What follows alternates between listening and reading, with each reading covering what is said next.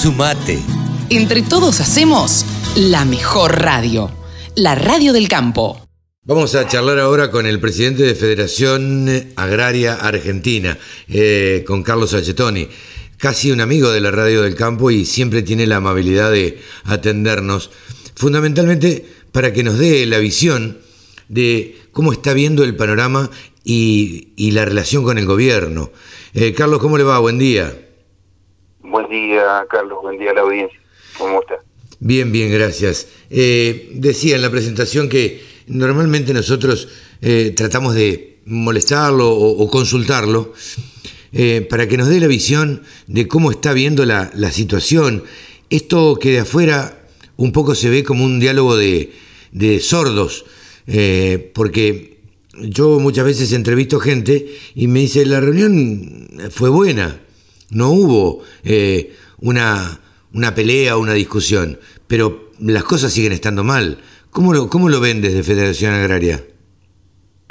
Sí, es más o menos así. Eh, además de que los diálogos siempre surgen luego de haber tomado definiciones en consultas del gobierno. Eh, cada resolución que tomaron, la tomaron eh, de, unilateralmente y cuando nos enteramos nosotros eh, se genera el diálogo, pero es un diálogo en donde nos explican lo que ya hicieron y donde nosotros explicamos lo inconveniente que son las decisiones que han tomado. Pero lamentablemente eh, es una, una dicotomía, ¿no? el, el, sector que más ingresos genera en estos momentos eh, es indicado como el culpable de las situaciones adversas que está pasando el país. La verdad que eh, nada más lejos de la realidad. Y, eh, esto... Sí, sí, diga. Y, no, y esto lamentablemente mm, condiciona la relación que nosotros queremos tener con el gobierno, porque nos predispone de mala manera a un diálogo que si lo iniciáramos, lo consensuáramos, sería mucho más dinámico y más positivo.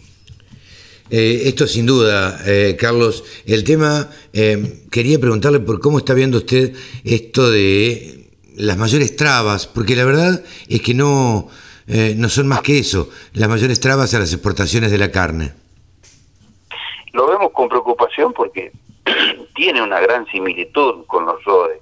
Claro la, declaración jurada y el registro de exportaciones eh, de su momento, eh, registro de operaciones de exportación, eran eh, es muy similar o, es igual, y la ralentización que genera la burocracia que puede llegar a tener todo este proceso, puede tener hasta algunos actores bendecidos para tener fluidez en la exportación y muchos otros que no, o que se ven impedidos de hacerla y esto en el mercado interno obviamente que principalmente en el mercado de ganado en pie repercute negativamente y una vez que traccione eh, hacia abajo el ganado en pie eh, vacuno eh, también va a generar bajas en el ganado porcino, en el ganado bovino y los productores están al límite. Nosotros sabemos perfectamente que el productor porcino eh, el productor ovino eh, no está ganando eh, dinero y está muchas veces en un régimen de subsistencia y nos preocupa mucho, nos preocupa porque todas estas situaciones al que primero van a afectar y al primero que van a sacar de la cancha es al pequeño productor. Al principio de esta semana hubo algún rumor, nos consultaron específicamente acá en la radio y nos preguntaban a ver qué sabíamos eh, del aumento de las retenciones al maíz. ¿Ustedes escucharon algo? Sí, los mismos rumores. Eh, lo que sí que el clima que hay en el campo, eh, la verdad que no. Creo que nos condicionaría, eh, si sucediera un intento de eso, a un conflicto que realmente venimos tratando de esquivar, pero que nos pondría en una situación bastante difícil porque el clima, el malestar que hay en el sector productivo es muy fuerte. Eh, entendamos que entendamos que las cubiertas que compramos que vienen importadas, que no pueden venir porque están frenadas la importación, cuando vienen, vienen en los dólares reales, eh, no en el dólar que tenemos nosotros, el que nos liquida. no el oficial, que es para nadie, porque nadie compra el dólar oficial.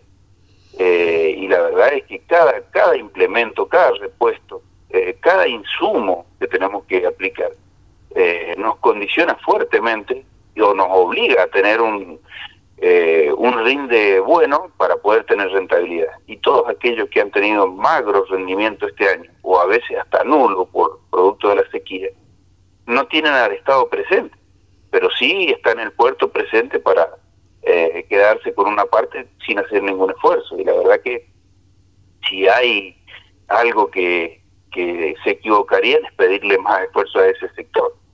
Yo eh, creo que lo que hay que darle es condiciones para que genere, genere y desarrolle mayor productividad, para que haya empleo, para que la gente salga de la pobreza. No hay otra otro esquema.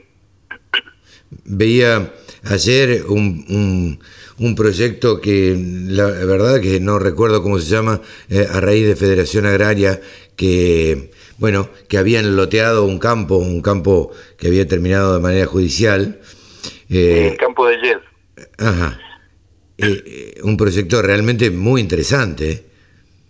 Sí, sí, sí, la colonia Guardamonte. Bueno, es una réplica de las posibilidades que nosotros queremos como banco de tierra.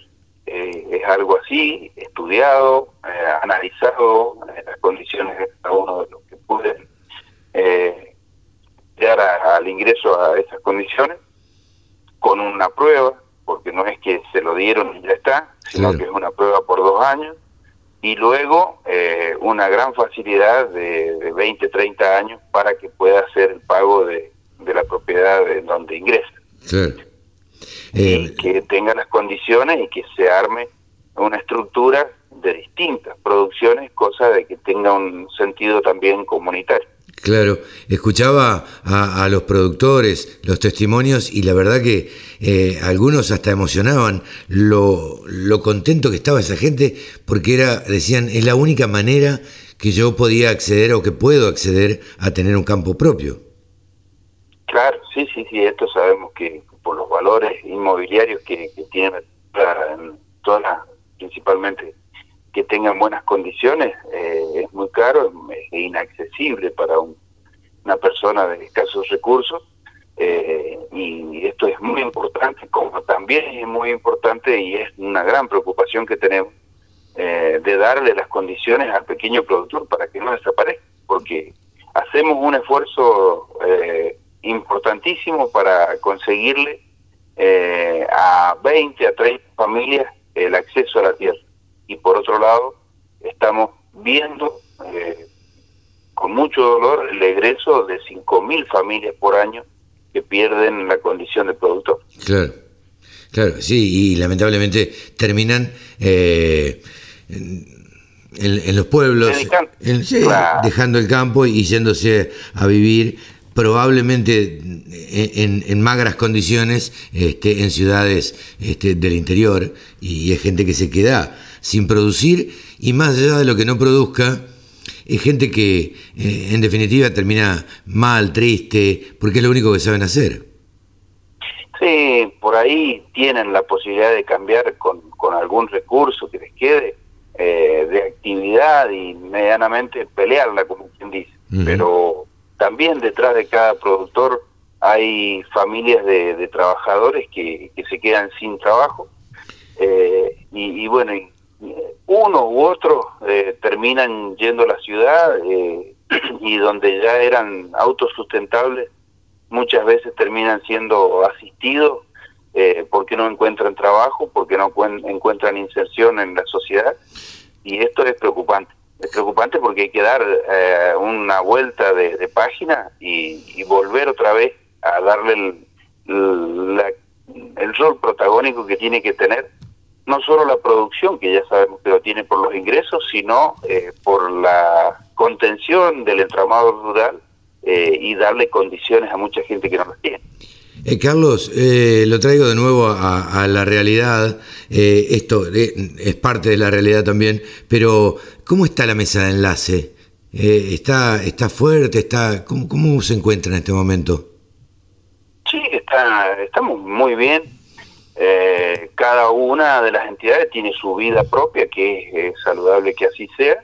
Eh, cada uno tiene su accionar y obviamente representa quizás a productores de distinta escala o con distinta eh, concepción. Eh, hay sistemas cooperativos como Federación Agraria y Coninagro y, sistemas que, no son de este carácter en las otras entidades. Quizá el tamaño de, de representados son distintos, pero las ideas en cuanto a un desarrollo de país, eh, en cuanto a todos coinciden en que el de menor escala debe tener menor presión impositiva para tener una igualdad de desarrollo eh, y todos coincidimos en que la presión tributaria y la poca el poco estímulo y la gran incertidumbre que hay en cuanto a la producción eh, generan mayores problemas y la Argentina necesita otra cosa. Estamos todos trabajando en eso y reaccionando a, a medidas que primero es inconsulta y luego inconvenientes para el sector.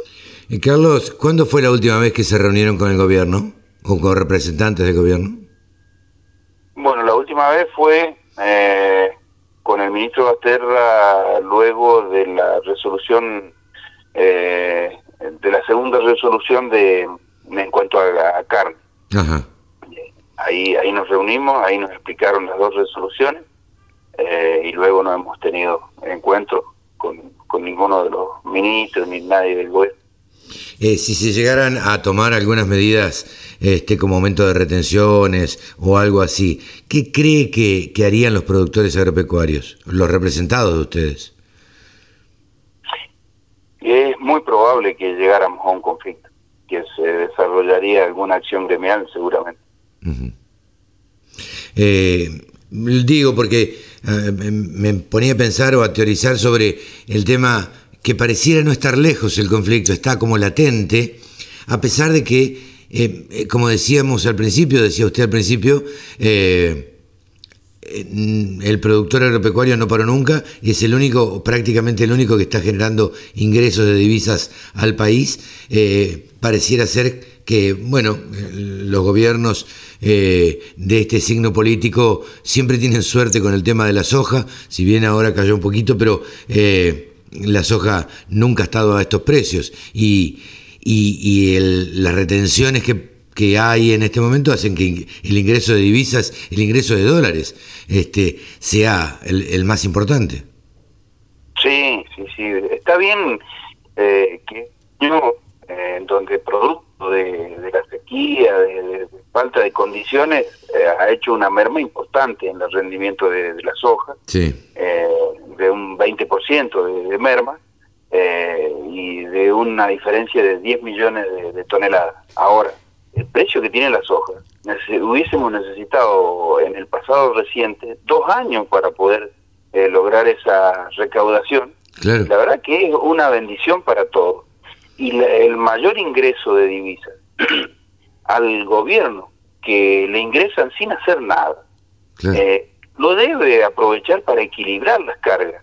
Y, y que esto, o sea, la inflación es mucho, mucho, está atado a la incertidumbre que hay. No tenemos rumbo como país y la incertidumbre hace que, que la gente mute a buscar un dólar, que no venda lo que tiene, que no consiga lo que necesita comprar. Y entonces esa incertidumbre se traslada a inflación. Nos mueven los precios del combustible y se quejan porque los commodities ah, suben de, precio y nos indican a nosotros como los culpables de la suba de los alimentos. Entonces yo creo que ahí bien vale la pena. Nosotros no queremos un conflicto con el gobierno, no queremos un conflicto con nadie, menos en una pandemia. Pero también eh, entendamos de que los esfuerzos, cuando nos va mal, hay muchos productores que este año no van a se van a quedar eh, endeudados porque los rendimientos han sido por debajo de lo, de lo normal, el 70% de la producción se trabaja en tierras arrendadas, con lo mm. cual eh, si le descuenta el arriendo eh, quedan perdiendo plata. Guarda, es una situación muy crítica la que tienen los productores, aún con un valor excelente de la soja. Carlos, le agradecemos muchísimo el diálogo con la Radio del Campo, como siempre a ustedes y hasta cualquier momento. Un gran abrazo. Carlos Sachetoni, el presidente de Federación Agraria Argentina. La Radio del Campo. La mejor información del agro con la mejor música las 24 horas.